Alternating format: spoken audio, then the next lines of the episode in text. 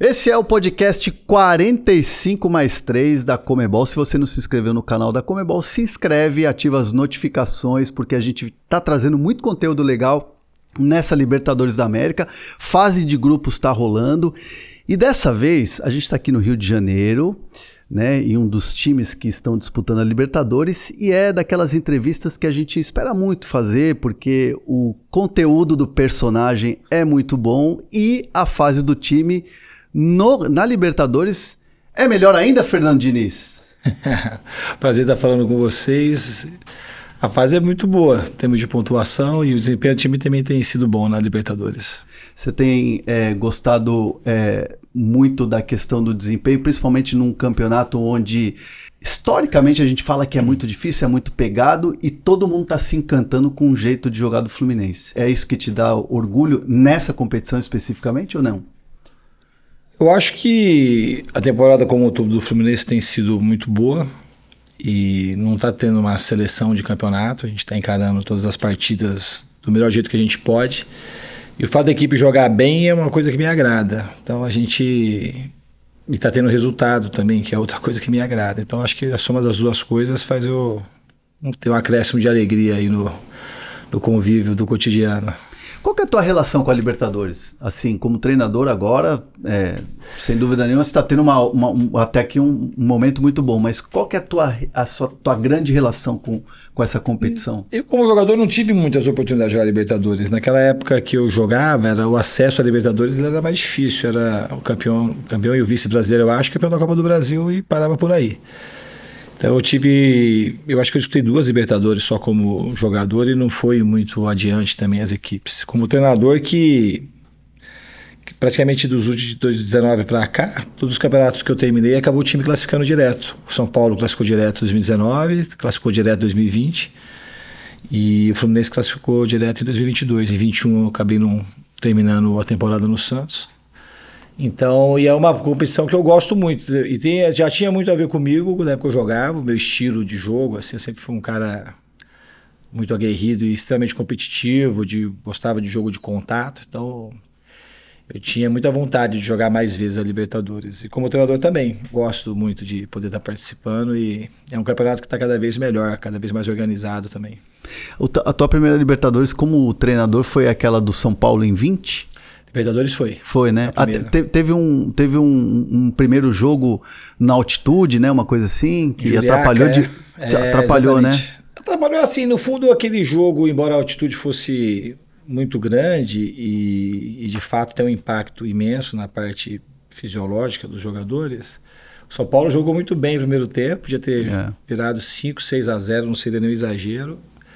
Aí Pato segundo... jogava, né? O Pato é, jogou exatamente. como titular, eu lembro desse jogo. Foi ele que fez o gol até. É. Aí no segundo tempo, acho que cometemos um erro mais de, de mental do que por conta da parte fisiológica, de achar que o jogo ia continuar na mesma dinâmica. Ou, e no fundo a gente parece que baixou um pouco, achando que, que não, a gente não pagaria uma conta alta e acabou que pagamos uma conta extremamente alta, tomamos dois gols e não conseguimos depois reverter. Se tivesse tido mais concentração naquela partida, a gente teria resolvido no primeiro tempo e o segundo tempo também teria sido mais estável o time. Então a gente acho que perdeu ali mais na capacidade mental do que na parte fisiológica. Quando você é, entra nessa Libertadores com o Fluminense, ficou algum tipo de aprendizado da, dessa, dessa, dessa Libertadores com o São Paulo ou, nem, ou é, você nem pensa nisso? Eu não. Eu não eu, é um campeonato diferente, mas o futebol é igual, né? Eu, é. não, eu não tenho muita distinção de. Eu procuro preparar o time da melhor maneira possível. Obviamente tem algumas idiosincrasias na Libertadores. Uma delas, talvez a pior de todas, é a altitude. Que tem um impacto muito grande, você não tem muito controle. A gente não tem hábito de jogar na altitude. Mas fora isso, jogo difícil, competitividade, o Campeonato Brasileiro é extremamente competitivo. A gente, um país continental como o nosso, joga aqui no, no Rio Grande do Sul como se estivesse na Argentina e joga no Ceará como se estivesse, sei lá, no Equador, em Guayaquil no verão. Então a gente já tem algumas coisas das questões climáticas, a gente aqui no Brasil já é uma quase que uma, uma Libertadores, até pelas diferenças regionais que a gente tem no país, é um país muito diverso. Então eu não. Eu acho que o futebol que a gente tem que. Eu sou mais preocupado com o futebol do que com o campeonato em si. Obviamente que aqui no Fluminense tem uma, um apreço muito grande por, por, essa conquista, que é uma conquista que o clube ainda não tem. Então tem um movimento muito forte dos torcedores, um desejo muito grande dessa conquista.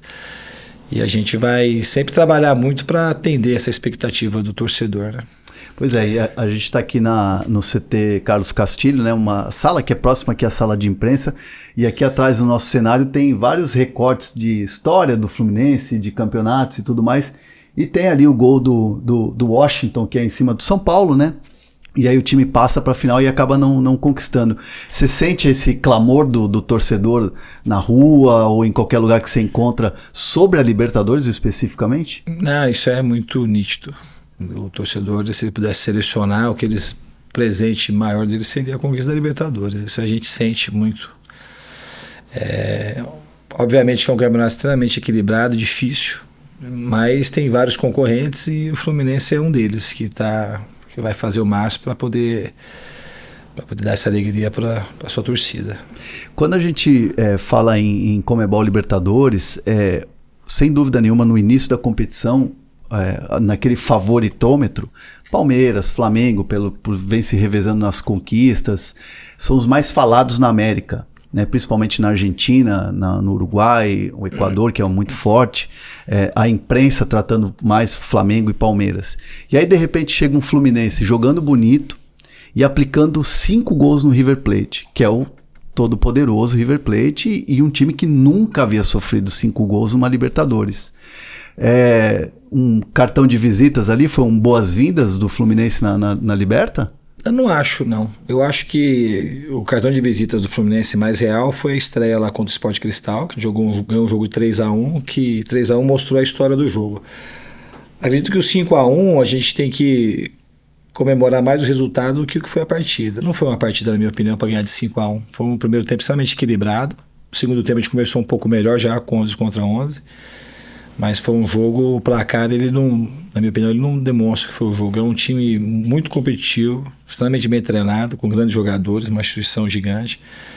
Então aqui a gente tem muita noção daquilo que aconteceu aqui no Maracanã. Então é, foi muito bom para comemorar, vai ficar na história, mas a gente sabe que a gente tem que ler de uma maneira mais profunda aquele, aquela noite. Tá? Mais o resultado do que o desempenho. O desempenho, é, a gente jogou bem, mas eu não acredito que foi para ganhar de 5 a 1 é, Essa realidade, ou vamos dizer assim, um choque de, de realidade, é um pouco da tua personalidade, é um pouco da tua característica. Você é um cara muito sincero, muito, muito aberto.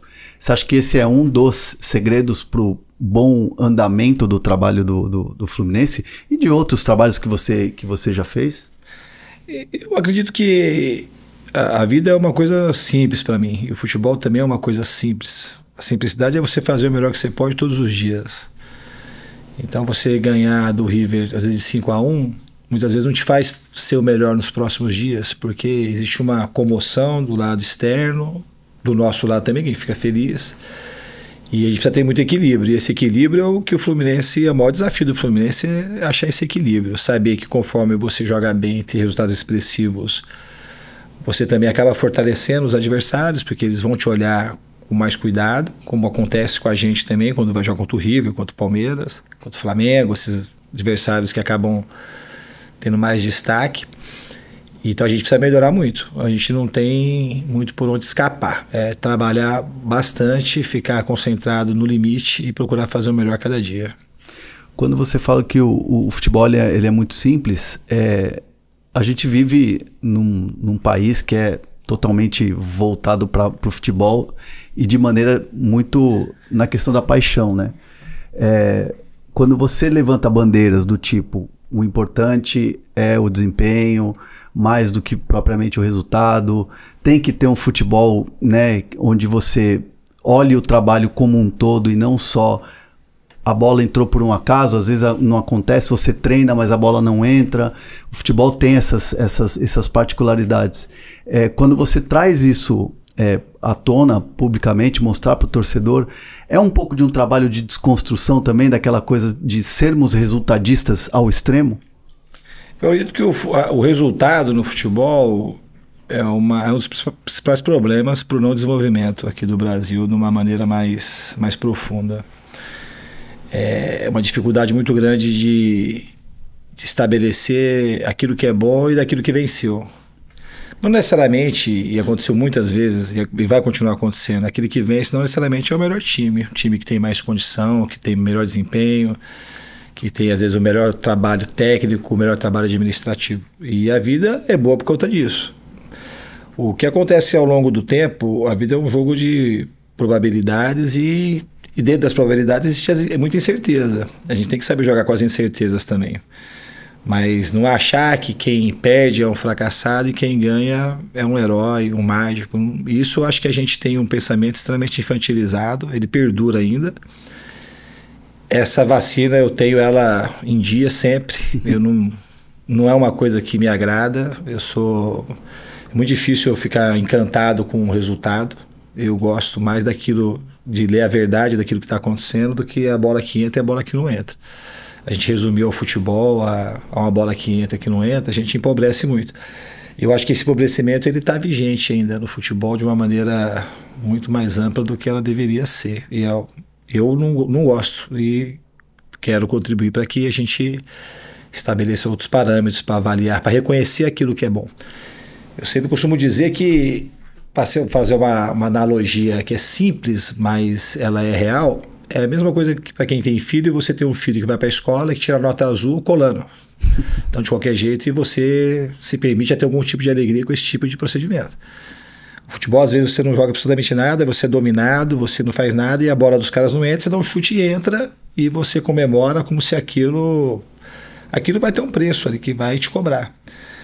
É, e é isso mesmo. Então, assim, o futebol para mim ele tem que vir acompanhado de um trabalho consistente, que os resultados eles apareçam assim, porque quando os resultados não aparecem dessa forma, o trabalho do treinador e da instituição ele fica mais difícil porque vai para uma distração e vai para o alto engano. E uma hora você paga uma conta alta. Essa conta ela vai chegar uma hora. E a gente fala de vários setores do futebol, né? Porque tem a torcida, tem quem comenta, tem quem noticia, é, tem o próprio futebol administrativamente, é, de, na parte dos executivos. E tem uma, um setor que é o setor da base.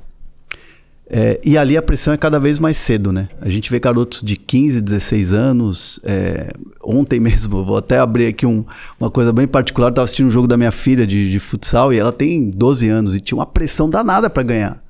Né? E é um jogo de colégio, né? Um, um amistoso ali, um jogo amistoso contra outro colégio.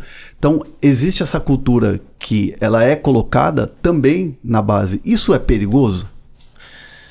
Eu acho que você ter estímulo quando você está num jogo ganhar é uma coisa muito natural e as crianças querem ganhar. Eu acho que o importante é, é saber que ganhar não é tudo, não termina porque ganha. A vida ela sempre continua. Você pode ficar mais, um pouco mais feliz porque ganha e mais triste porque perde, mas não na desproporção do que é. A gente entende o resultado de um jogo como um sucesso quase que absoluto e não está muito longe de ser isso, nunca vai ser isso. Às vezes as derrotas acabam te fortalecendo muito mais para você avançar e ganhar coisas importantes na frente. Eu acho que nas primeiras idades, o mais importante é saber lidar com as frustrações. Eu acho que o resultado em si ele tem que estar tá lá. Porque a vida, o mundo real, ele vai, ele tá aí. Não adianta você também iludir uma criança que inserir ela no mundo real sem ter a realidade. A vida é de perder e ganhar. Sempre vai ter competir, você precisa tirar nota para poder passar de ano. Depois você vai ter, quando você cresce, você vai para suas entrevistas de emprego, você vai errar no trabalho. Então é uma preparação. Mas a preparação mais adequada é aquela que permite o erro, não aquela que castra a chance de errar, porque aí você estabelece um medo muito grande que gera muita angústia e isso tira a espontaneidade das pessoas. Uma pessoa sem espontânea é uma pessoa muito pior, uma pessoa sem criatividade, está sempre com receio daquilo que ela pode ser. Eu acho que o, tanto o mundo do futebol como o mundo educacional como um todo tem que estimular as pessoas elas elas aprenderem a lidar com as próprias frustrações, lidar com os erros e ir avançando e que, que criar um ambiente que seja mais acolhedor, que consiga dar amparo quando a gente tem algum revés. Senão a gente cresce com a nossa estrutura psíquica muito ceifada de, de, de estima para a gente seguir adiante de uma maneira mais produtiva. E quando se chega no, no profissional e você não tem a oportunidade de ter passado por uma escola,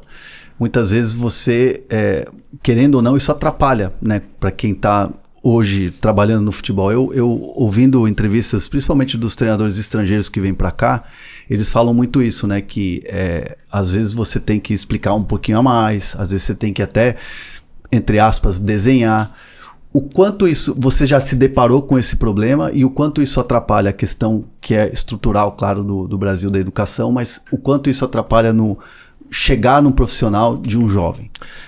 De, uma maneira assim, geral, acredito que o futebol é um meio para melhorar a vida das pessoas, mesmo no profissional, e mais ainda nas categorias de base.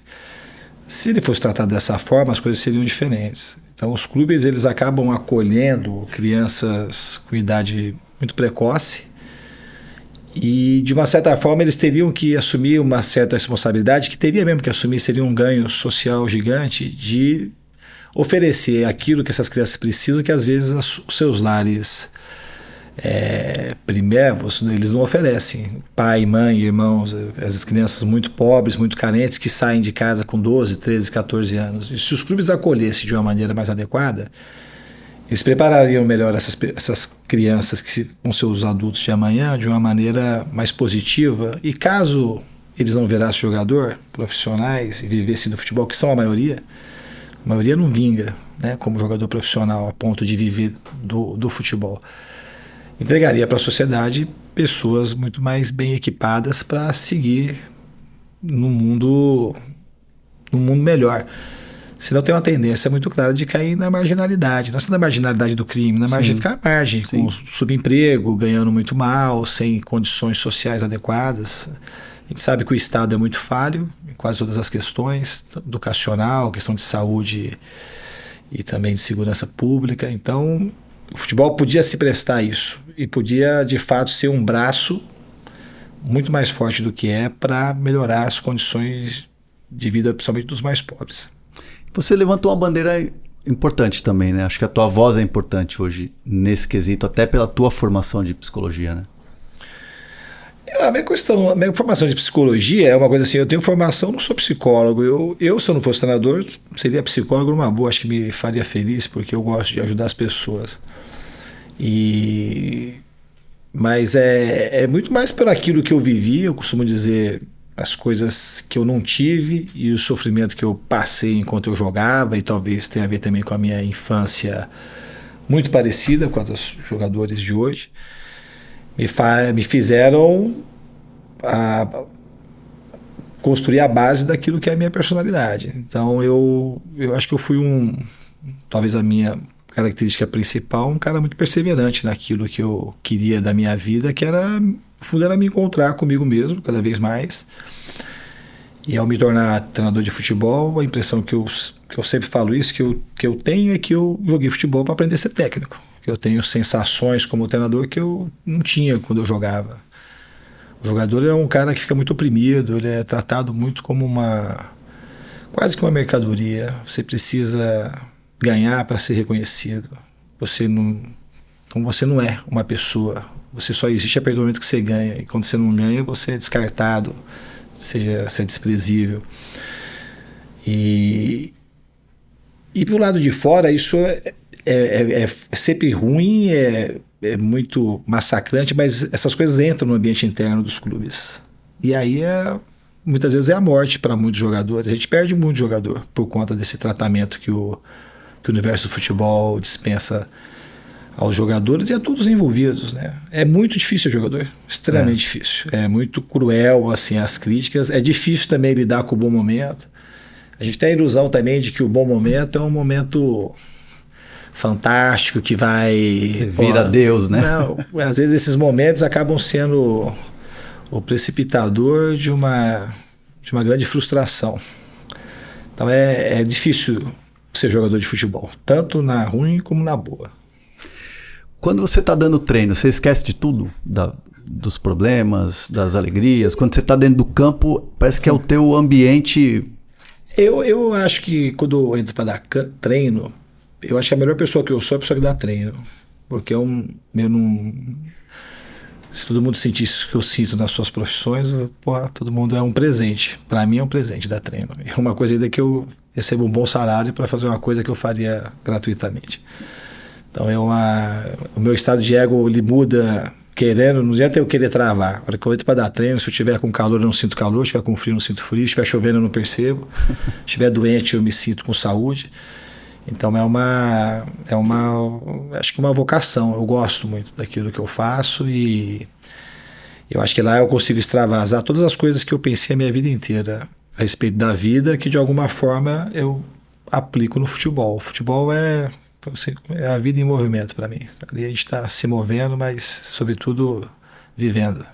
E quando você vê o que foi treinado no jogo, então aí é o é o ápice, né? Aí você dá até cambalhota. Quando é campeão, vale a pena. Né? Mas assim, não é uma questão de só ver a aplicação. Quando é uma. Quando ela consegue aplicar. Porque no jogo, o jogo acaba sendo um treino também. Sim. O jogo é um treino, é um treino que vale três pontos, mas é um treino, porque você não consegue treinar na semana aqui interna, dentro do CT, as, todas as coisas que acontecem no jogo. E é talvez a mais importante essa emoção do ganhar, do perder, a presença do público, a presença do, da, da, crítica. Então, essas coisas você só vai treinar mesmo jogando. Então, quando o jogo, às vezes você faz tudo, o ensaio está perfeito, chega na hora do jogo, trava. Igual o, o cantor que canta muito bem, às vezes vê o público e começa a gaguejar. E a gente precisa do jogo, por isso que a gente precisa do erro, porque quando isso acontece, não é um fracasso, é só, pô, por que que foi? Na próxima vamos avançar mais. Isso é uma das coisas que eu gosto muito do meu trabalho. A, pers a perspectiva de quando as coisas não vão do jeito que a gente quer, a gente ter que melhorar e ter uma nova oportunidade para romper um, esse padrão e atingir um outro, um outro patamar. E isso é uma coisa sem fim.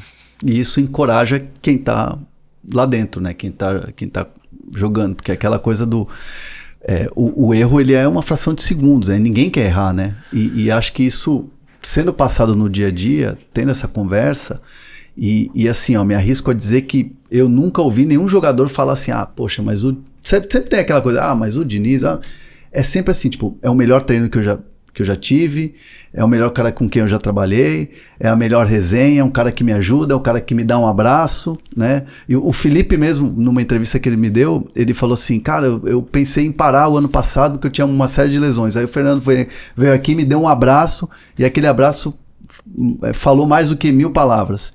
Então acho que é, esse acolhimento, esse, essa, o, o, o teu jeito de trabalhar, o teu jeito de ser, acho que dá uma coragem que o cara se sente um super-herói lá dentro, né? Não tem medo de errar. Ah, medo de errar todo mundo tem, é. né? No fundo, a gente. O medo, é uma, o medo não é uma coisa ruim. O medo é uma coisa boa. Isso é uma outra coisa que a gente tem que desconstruir um pouco. Ter medo é uma coisa que protege a gente. A gente não, só não tem medo quem é doente, tem alguma, algum problema patológico. Mas assim, o eu, o eu só não, o medo só não pode paralisar. O, o medo sempre acho que é um chamado para você avaliar e você enfrentar. Uma, aí você vai ter outros medos para frente. Você nunca vai parar de ter medo. Sempre tem uma coisa que você ainda não sabe. Para a gente aprender, no fundo, na vida, a gente precisa. O medo ele vai, ele vai se apresentar quando você precisa aprender. Porque quando você aprender, você precisa fazer uma coisa que você não conhece. Então, é uma coisa, o desconhecido sempre te traz um pouco de apreensão. Então, para você seguir, o medo ele vai ser sempre uma figura presente. A gente lidar com o medo é uma, uma arte que nunca termina e a gente nunca vai ser um mestre acabado nessa arte de, de enfrentar o medo. E os jogadores acabam tendo muito medo daquilo que eles não precisariam ter, sabe? Medo de jogar futebol, medo de errar um passe. Porque nós vamos errar, podemos errar de uma maneira mais, mais leve, mais solta, com mais confiança ou errar meio aterrorizado. Porque quando você está com muito medo, o erro ele já aconteceu antes de você ter ação. Porque o teu estado anímico ele já está totalmente equivocado. Eventualmente, se você acertar, vai ser muito mais uma questão do acaso do que uma, uma questão da tua competência. Então a gente tem que errar com as nossas melhores ferramentas. E assim a gente vai seguindo e vai melhorando. E quando eu falo dessa questão dos jogadores com vocês, são vários títulos que você já tem, né? Opa! os mais importantes, né? É. É, você me fala assim, as taças eu, elas são importantes, mas elas não são mais importantes do que as relações que a gente constrói. Aquelas coisas que você deve ter ouvido falar, isso é muito legal. O cara fala assim, pô, não desisti por causa de você. Isso é uma coisa que não tem preço, né? Você ajudar na, às vezes na formação, às vezes na na não desistência de uma pessoa que depois consegue avançar um pouco mais. E isso, ele não. É, isso não é uma coisa que conflita com a taça, muito pelo contrário. Na minha opinião, quem faz isso está sempre mais perto de ganhar. Uhum. Porque quem vai ganhar vai ser as pessoas e, o, e, um conjunto de pessoas. E quanto mais pessoas estiverem com confiança, com um aspecto de solidariedade avançado nas equipes, essas pessoas, esse grupo de pessoas vão ter mais chance de ganhar do que de perder. Não é uma matemática, mas é quase que uma matemática. Quem consegue se dedicar de uma maneira solidária é, e com profundidade, esse time ele fica com uma chance, uma chance boa de vencer os jogos e os campeonatos. E eu falei, esse tem o exemplo aqui do, do Felipe, né, que é, que é teu comandado Felipe Melo, mas tem o exemplo do Rafael Veiga, né, que ele já contou, né, da, da história que quando você levou ele para uma terapia. Eu entrevistei o Marcos Paulo recentemente, faz nem duas semanas, e ele falava assim: ah, o Fernando Diniz é meu pai dentro do futebol. E antes de ir para o São Paulo, ele me deu o aval, então com o aval dele eu fui. É, o Volpe outro dia deu uma entrevista, acho que no México, falando que você tinha sido o, o, treinador que mais encorajou ele a sair com os pés, mesmo ele tendo essa característica. É, é, é, muito jogador que não é seu comandado hoje e que fala muito de você. Eu imagino que o teu telefone deve tocar direto, né? O pessoal mandando um agradecimento e tal. Meu, meus empresários, os jogadores são meus empresários. Mas no fundo eu acho que a minha vida, a minha vida é uma vida de dedicação para as pessoas, mas e a pessoa de maneira especial é o jogador. Eu, meu foco central é fazer com que os jogadores consigam modificar as suas condições tanto relacionais, financeiras, sociais, porque é uma gente muito sofrida. O jogador de futebol, a sua maioria, eles, mesmo aqueles que estão no Fluminense, quando terminar a carreira depois de 10, 15 anos, não vão estar bem, infelizmente ainda. Então, eu gosto de participar para que esses caras consigam ter uma boa vida quando eles pararem de jogar, porque isso acaba rápido. Então, essa é a minha maior preocupação e esse é sempre um medo que eu carrego de não ajudar o suficiente os jogadores. Esse momento que a gente vive do hoje é um momento que ele passa. A vida do jogador ela passa muito rápido e os jogadores têm a ilusão de que ela não vai passar rápido, mas ela passa rápido e você precisa arrumar recursos financeiros e ter muita sabedoria para saber lidar com o dinheiro, saber lidar com a sua família de origem, com a nova família que você forma, porque você acaba conhecendo uma outra esposa, de, às vezes de uma outra formação. Então é uma vida extremamente difícil do jogador. Eu acho que o jogador é um, é um ser que precisa de muito apoio, principalmente aqui no Brasil. É uma, é uma para quem quer ajudar, é ajuda sem fim. Tem muita coisa que a gente pode fazer para ajudar os jogadores. É, e quem está assistindo a gente pode imaginar, né? Fala, poxa, mas a vida do jogador é tão difícil e tal. É, vou citar aqui o, o exemplo do Vinícius Júnior, né? Que é um garoto extremamente vencedor, joga no maior clube do mundo, conquistou, joga na seleção brasileira, disputando Copa e passando por um processo inacreditável, né? Surreal, criminoso. Como é que você vê isso? Eu acho como criminoso mesmo. Eu acho que é um, um mundo ainda que está engatinhando nas questões mais importantes da generosidade, da igualdade. E está passando por espero de fato que a gente tire bons ensinamentos do que está acontecendo com o ministro Júnior, que a gente consiga aprender com ele e com a luta dele. A gente queria, meu desejo era que alguém tivesse parado o jogo, os jogadores, os treinadores entrassem no campo para parar com aquilo. Para chamar mais atenção ainda, porque é um ato, na minha opinião, extremamente lamentável. O que tem, se tem alguma coisa de bom nisso, é que foi uma coisa que acabou comovendo a população mundial. Então espero que a gente consiga de fato aprender que somos todos irmãos. É. E vindo para o campo e falando um pouco desse Fluminense, falando desse Fluminense que disputa a Comebol Libertadores, como é que você está conseguindo é, extrair o melhor de um elenco que é um elenco extremamente experiente, com o Cano, com o Ganso, com o Marcelo agora, com o Felipe, E com uma juventude muito legal do Alexander, que agora teve uma lesão, mas o André, tem o Nino, enfim, tem uma molecada aí, uma, essa mistura.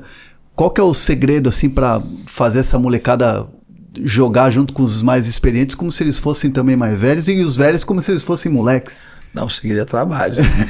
Não tem segredo. Tá lá no que... tapete verde, né, no dia a dia. Tem que trabalhar constantemente. Os desafios são muito grandes. Para a gente, assim, no Fluminense, obviamente o time criou uma expectativa e ele tem que, tem que dar conta da expectativa que ele próprio criou. É, a realidade é que o mundo do futebol ele acaba sendo quase em todas todas as vezes o time que tem mais fluxo de caixa ou os times que têm mais fluxo de caixa acaba sendo os campeões. Isso é uma coisa objetiva, não é uma coisa. Pô, é só você ver assim, o Paris Saint-Germain era o que antes de entrar o pessoal do Qatar. Uhum. Um time que não tinha a mínima pretensão de ganhar a Champions League. Hoje é um time que toda hora postura o sonho maior é ganhar a Champions League.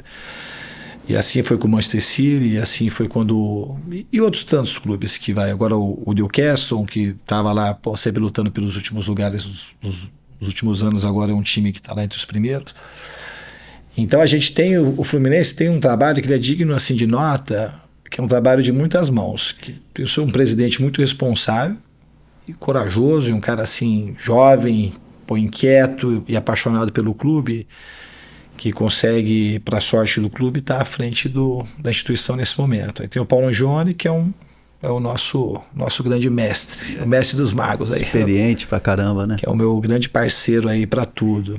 Tem um staff muito bom. Então assim, a, a, a, condição humana do Fluminense de staff aqui, ela é excelente. E aí com conta disso e com o trabalho que a gente desenvolve com todo mundo, a gente consegue potencializar e tirar essa diferença e, de certa forma, lutar contra o, o sistema só do dinheiro. Porque o Fluminense hoje, ele não, na questão financeira, ele está muito atrás dos seus dos maiores competidores. Mas então a gente tira e a gente sabe que a gente tem que trabalhar muito. É. Ter humildade, trabalhar muito, assim, não relaxar sob hipótese alguma, porque a vantagem ela não, ela não existe. O que a gente tem de bom é ter a consciência que a gente precisa de muito trabalho e a gente precisa de todas as mãos no tempo todo, trabalhando incessantemente para a gente ter as nossas chances. E, e, tem aquela coisa do jogador acreditar no trabalho, a, abraçar o trabalho, comprar a ideia. A gente ouve muito, parece muito clichê, né? Ah, o jogador comprou a ideia. Parece que o cara não, não quer estar tá aqui, né? É, mas assim, existe um compromisso muito grande desses caras. Né? Se não tiver no meu trabalho, se não tiver ambiente um ambiente favorável e um estabelecimento de boas relações humanas para que a gente siga juntos com um objetivo comum, meu trabalho simplesmente não existe, não tem como acontecer. E aqui você sente essa resposta todo tempo, né? Não todo tempo, nunca, nunca existe todo é. tempo, nunca existe sempre, mas eu acho que cada vez mais a gente vai incorporando e não é uma. O futebol como a vida, e para a gente mais ainda, não é uma, uma rota linear uma subida sempre assim. Sempre vai ter altos e baixos, lá no final que a gente tem que ter subido muito mais do que descido. E a gente aprender, eh, a gente quando descer, ser descidas cada vez menos íngremes e as subidas serem cada vez mais acentuadas. Mas a gente não tem como fazer um trabalho no futebol sem ter oscilação. A gente luta cada vez mais para ter equilíbrio e consistência e que essas oscilações elas sejam cada vez mais diminutas. E o teu, o teu estilo de jogo é um, é um estilo muito de intensidade, de, de posse de bola, de, de, de muita entrega.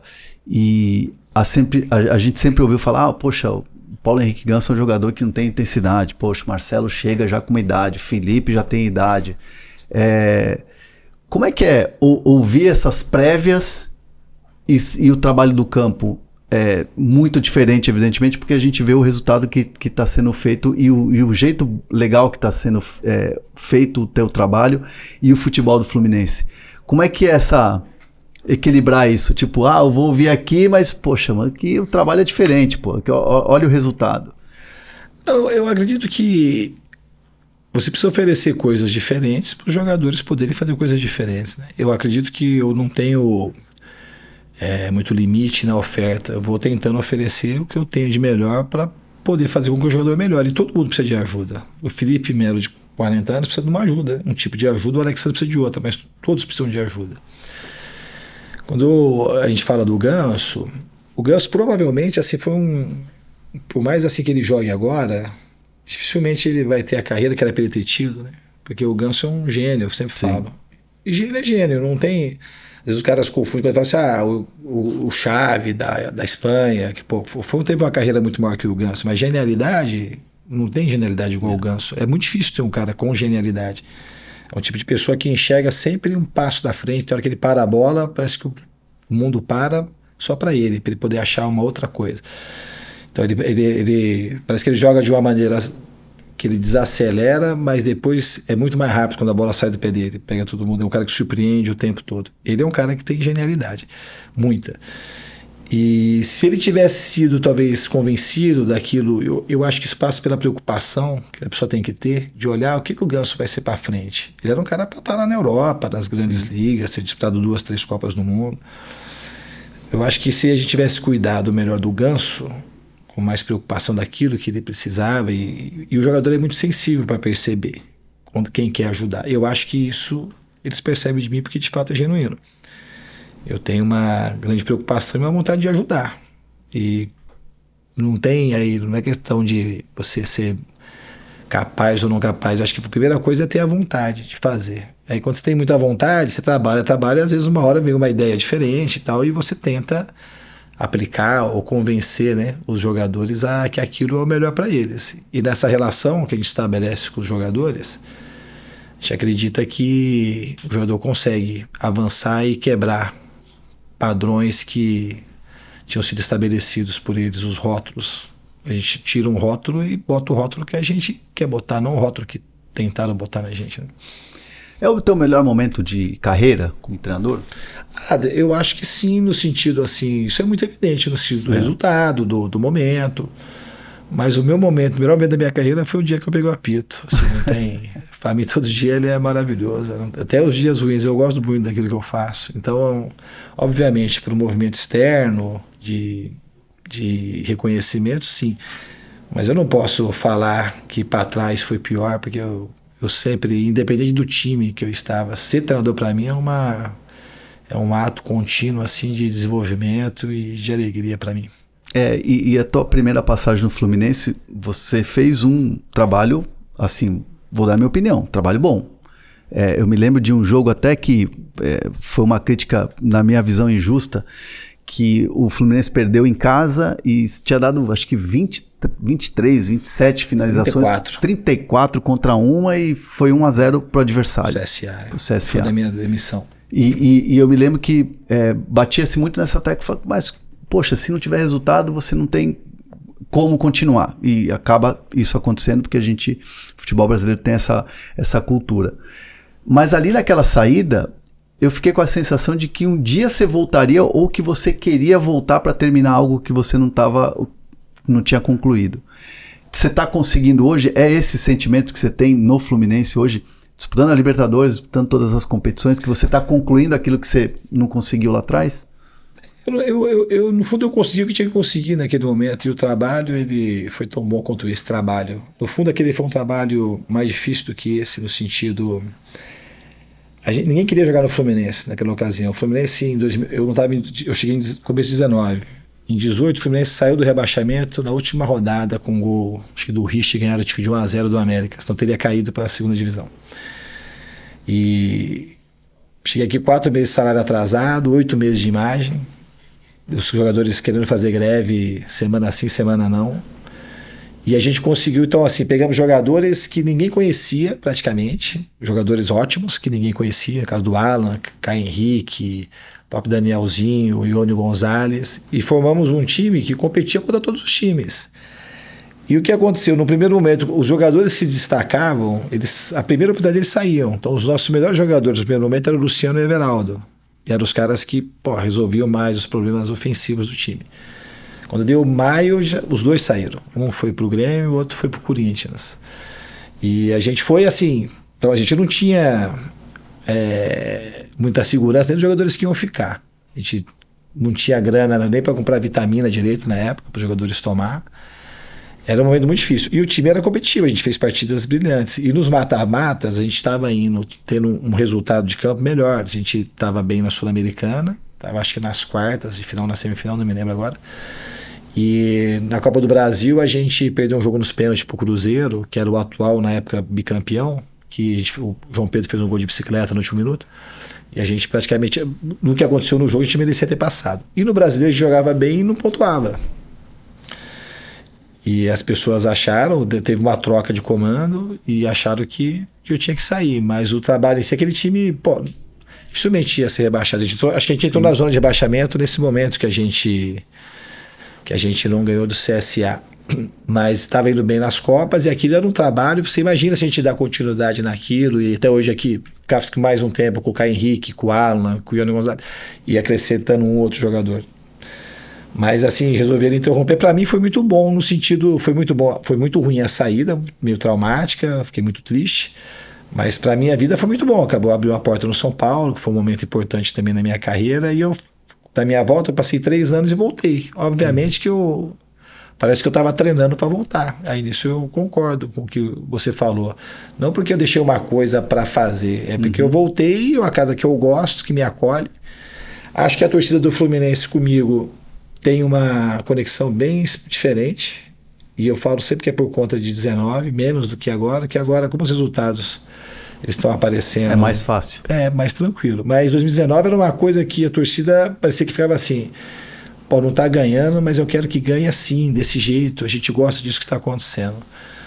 Então a gente tem, o torcedor também tem essa sintonia e esse momento que o Fluminense vive de arquibancada, eu acho que é um momento histórico para o Fluminense. É. Maracanã quase sempre cheio e a torcida empolgada e orgulhosa, às vezes um pouco aflita também, porque assim quer, quer muito que, que levantar as taças, que esse e esse é o desejo da torcida e, e a torcida, o torcedor tem que ser isso mesmo, tem que ser essa paixão, tudo isso. Mas a, o mais legal é essa simbiose que o torcedor hoje tem com o clube, com o time, de gostar de estar no Maracanã, gostar dos jogadores, gostar do trabalho que está sendo feito. E é claro que ninguém entra numa competição pensando em não, em não ganhar, mas você vislumbra essas taças sendo erguidas, como você fez agora com o Campeonato Carioca? Sempre vislumbrei, Renan. Em todos os cenários, todo time que eu vou, eu tenho sempre assim a, a crença de que é possível. Sempre. Sempre, sempre. Por isso que o Audax quase ganhou é. uma, um título quase que impossível. E, o título, assim, é, é, muito difícil ganhar, mas da maneira que jogava, todo mundo achava que era impossível acontecer aquilo, de um time com um orçamento tão pequeno ser dominante quanto os grandes clubes de São Paulo. Então eu acho que sempre é possível. E também sei que é sempre muito difícil. Então a gente tem que trabalhar muito e para a gente ter de fato as nossas chances para poder lá na frente, quem sabe, comemorar algo importante. E, e a cambalhota, levanta, levantar a taça foi bom demais, né? Foram, foram momentos legais, né? E, e que mostraram foi. o Fernando Diniz que a gente nunca, nunca tinha visto, né? Extravasando e tal. É, que você não tinha visto eu ganhar, né?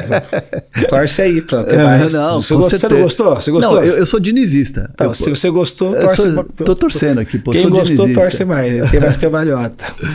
É, mas, mas eu é sou espontâneo, assim, muito. No é. meu tra... eu, não, eu sou a pessoa mais contida no meu dia a dia. Eu sou um cara que você, você me vê em, em muitos lugares, eu trabalho, duas coisas eu falo, trabalho e estou em casa. E se eu puder, sempre, depois do trabalho, eu estou com a minha família, quando eu posso. Gosto de ser técnico, gosto de ser pai. As coisas que eu mais gosto de fazer na minha vida. E ser marido, obviamente. É, mas, assim, quando no campo, eu sou uma pessoa muito espontânea. Eu não sou um cara que me dou uma liberdade muito grande de ser aquilo que eu sou. Não preciso ficar me segurando, me filtrando muito. E eu, eu gosto de ser assim. Você não é aquele que fica planejando comemorações, é, é o que está sentindo ah, na hora. Na ali, hora. Né? É igual time. igual time. Você tem que, ter, tem que ser criativo. Se não tiver criatividade, não, não, não, não serve. Agora, é claro que a gente está falando aqui de um trabalho que extremamente promissor e já com resultados no Fluminense, mas querendo ou não, o teu nome ele acaba sendo falado na questão de seleção brasileira e cada vez mais forte. Como é que você lida com isso? E se pintar o convite? Então, a minha seleção, eu sempre falo, é a seleção é Fluminense. e se pintar o convite, se um dia pintar, eu vou saber responder quando pintar. Eu não tenho mínima preocupação com isso. Qual que vai ser a resposta? Isso aí é na hora. É na hora. Criativa. Criatividade é na hora, não, não tem antecipação. É. não, mas assim, pelo papo que a gente está tendo, pelo tempo que eu te acompanho, é, eu, tô, eu vejo você muito, muito tempo aqui ainda. Ou estou muito enganado assim? A gente nunca sabe, né, do futuro, mas é uma casa que eu me sinto muito feliz, muito bem. Acho que o Fluminense tem bastante coisa para desenvolver. O futebol está mudando, a questão está mudando muito em, em, muitas frentes na questão organizacional, com esse advento das SAFs. A gente não sabe qual é o modelo que vai ficar de pé de verdade, tem a possibilidade da criação da liga.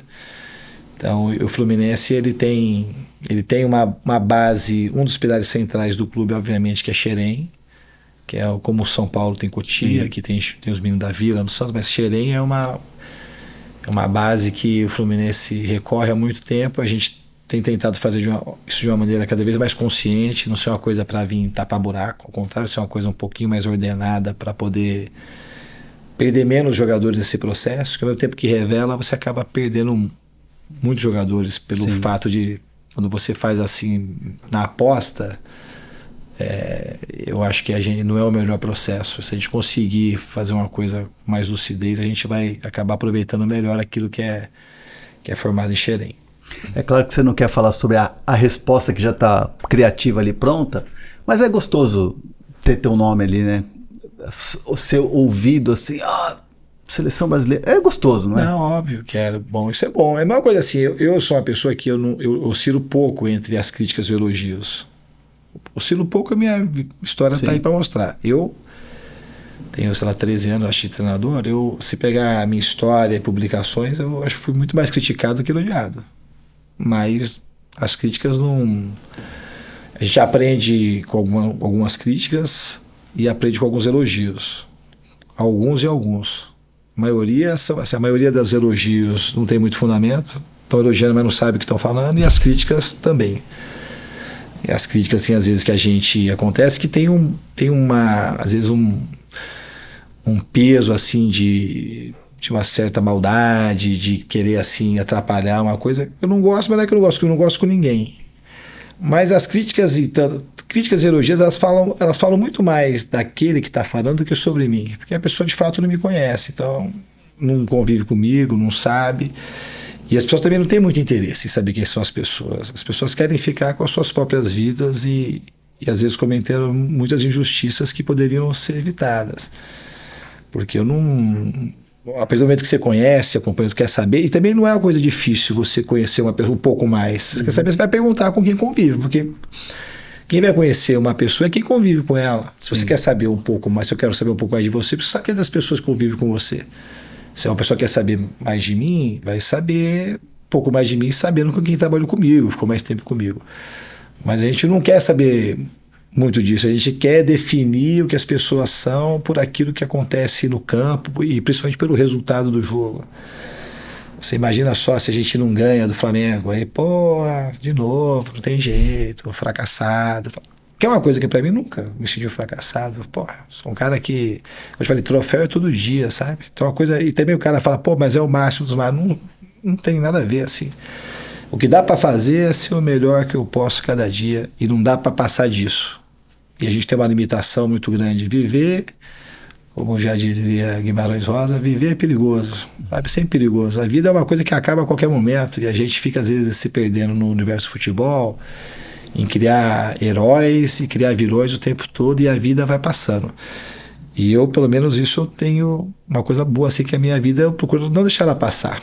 Eu gosto da boa convivência, gosto de amo aquilo que eu faço, gosto de desenvolver o melhor que eu posso dentro do meu trabalho e, sobretudo, eu gosto de, de estar no universo de pessoas diversas, de pessoas simples e, e cuidar da minha vida da melhor maneira possível. É, isso é, isso é importante. Agora, voltando ao nosso papo aqui, que é um papo de Libertadores, eu queria saber o que, que você está vendo da Libertadores que você está gostando e o que, que você está vendo que você tinha uma expectativa alta e de repente está te surpreendendo negativamente nessa competição? Ah, cara, assim, negativamente eu tenho. nem saberia te responder. Eu, eu, eu acho que é um, um campeonato tá bem equilibrado. tem grandes clubes. Obviamente, brasileiros, pelo número de participantes e, de novo, assim, pelo fluxo de caixa que tem no Brasil, aqui tem, acaba tendo uma, uma possibilidade maior de times avançarem. Mas a gente tem grandes concorrentes aí, como os grandes da Argentina, e, e sempre tem uma surpresa ou outra. A Libertadores está aberta para qualquer um daqueles que estão participando vencer, sabe? Eu acho que é um campeonato também, assim como o brasileiro, um campeonato bem equilibrado. Esse ano, a chave e outras chaves também, muito equilibrado o campeonato. Eu acho que esse equilíbrio, eu acho que é uma coisa que eu tenho, que eu tenho mais gostado.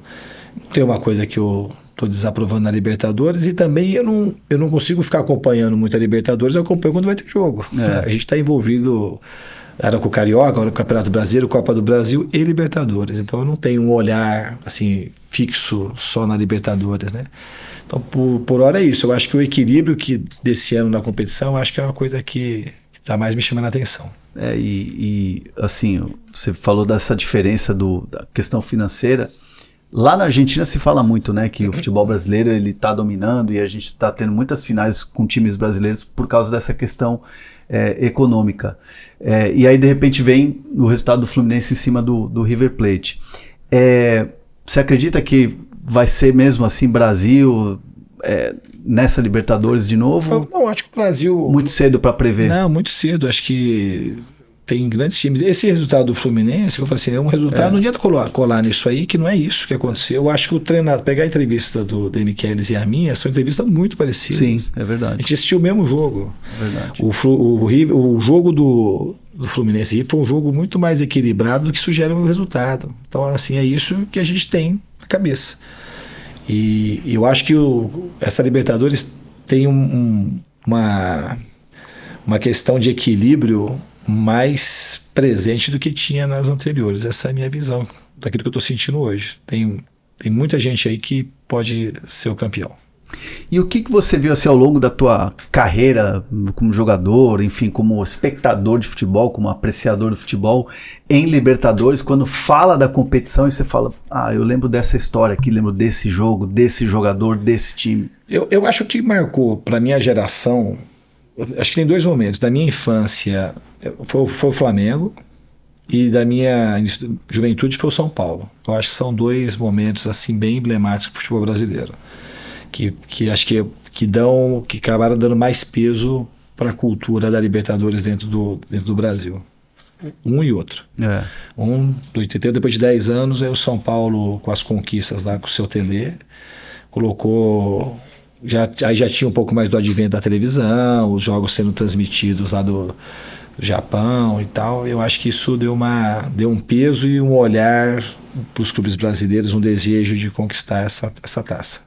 O, o Tele tinha algumas particularidades, né? Você trabalhou lá no São Paulo durante muito tempo, deve ter ouvido muitas histórias do Tele, né? É, você se inspira nele em alguma maneira ou não?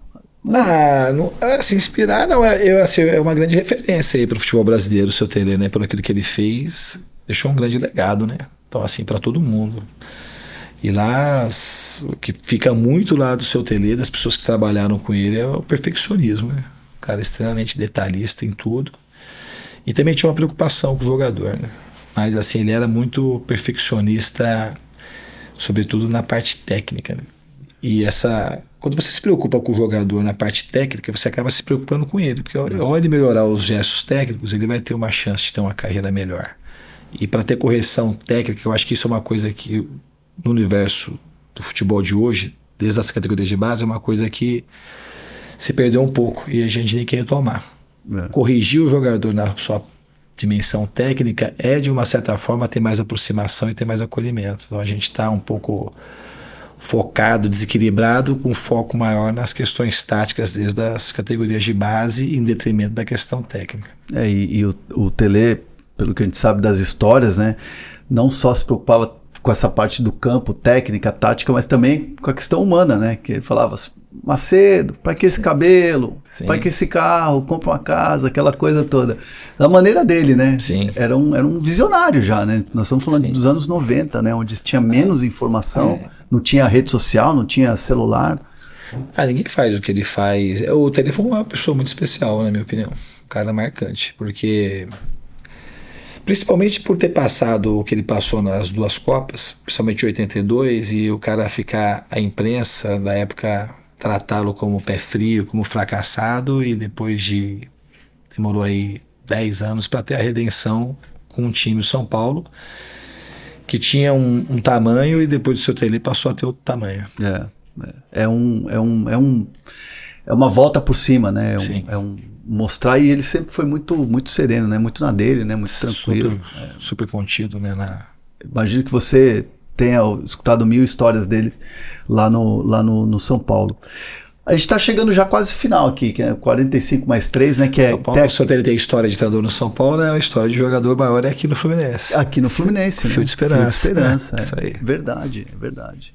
E você também passou por aqui como jogador. Passei. E foi treinador do São Paulo, mas não jogou lá no São Paulo. É, São Paulo, o único time de São Paulo que eu não joguei foi o São Paulo. É. Tô achando que você é um telezinho, cara. É, que você tele, que Deus o tenha. É, é, é, legal. Você já, já, leu alguma coisa dele, assim, de biografia? Ah, já você, li, você já assisti. Muito, né? É, já li biografia, já assisti entrevistas. Acho que as entrevistas são mais legais, né? Que é. ele mesmo falando. Era um cara, um cara muito autêntico também, seu Tele, né? Um cara muito direto. É, uma figura sensacional, um ídolo para para muita gente. Está chegando quase no final aqui, que é 45 mais 3, né? Que é 45 um tempo mais o acréscimo. Só que agora com essa, essa questão. Acré... É, é, a questão. Nem vou falar. FIFA, né? Você não tá gostando desse acréscimo de 7, 10 minutos, não? Eu não tenho. Não, eu gosto que o cara ah. dê o máximo de acréscimo possível, mas os critérios são muito díspares, né? É. Tem hora a que. A gente teve o jogo aqui com o Daronco, parou 4, 5 minutos. Expulsão do Felipe Melo, teve 12 minutos de acréscimo. Aí, Aí parou 4, 5 minutos lá agora teve 7. Então, no fundo, e teve mais duas choques de cabeça. Então, assim, é uma coisa que tem que ser mais, mais bem estabelecido os critérios de, de acréscimo. Aqui o acréscimo ele é, ele é bem, ele é bem é, estabelecido. Ajustado. Ajustado, é, exatamente. Aqui é bem ajustado. Para fechar assim, eu queria que você falasse sobre é, dinizismo. Porque eu, eu, brinquei aqui na entrevista, eu sou dinizista tal. Tem, tem, muita gente que é dinizista e tem muita gente que leva essa questão do dinizismo muito pro lado assim da, da tiração e tal. Como é que você lida com isso? Ah, eu acho que eu nem lido, viu, pra falar a verdade. eu nem, é uma é. coisa muito fora do meu controle e tal. Eu acho assim, eu acho que é uma coisa legal se levar pelo lado que ajuda as pessoas de alguma forma, diverte, cria debate, ok. Mas eu não tenho muito, não, absolutamente não, não tenho assim, não paro nem para pensar nessas coisas. Simplesmente levo a minha vida e tá tudo certo. É, o, o dinizismo é aquela coisa que tô. É, é, o pessoal tá já pensando no, no, no, no, Fluminense, no futebol, no jeito de jogar e, e, e, no dinizismo, aquela coisa tipo, como se o cara fosse um, é, incorporar aquilo como se fosse uma religião, né? É, praticamente já tá virando uma religião. Aqui no Fluminense já virou, já tenho certeza disso. Mas eu queria te agradecer por receber a gente aqui no, no CT, aqui a, é, o nosso podcast, nosso videocast aqui, 45 mais 3 da Comebol Libertadores, para falar da competição, para falar de vida, para falar de carreira, de tudo que a gente conversou aqui. E para fechar, eu queria que você deixasse um recado assim para o torcedor do Fluminense que quer muito levantar essa Libertadores, não vê a hora. Quer o curtinho? Dá uma Vitória Fluminense. Vitória Fluminense aí, ó. Obrigado, Diniz. Valeu, Valeu mesmo. Hoje foi o Fernando Diniz, técnico do Fluminense, no podcast 45 mais 3 da Comembol Libertadores. Se você não se inscreveu no canal da Libertadores, se inscreve, ativa as notificações, porque sempre a gente vai ter um especial, uma entrevista bacana, uma entrevista exclusiva, legal, como essa do Fernando Diniz aqui no Fluminense. Valeu!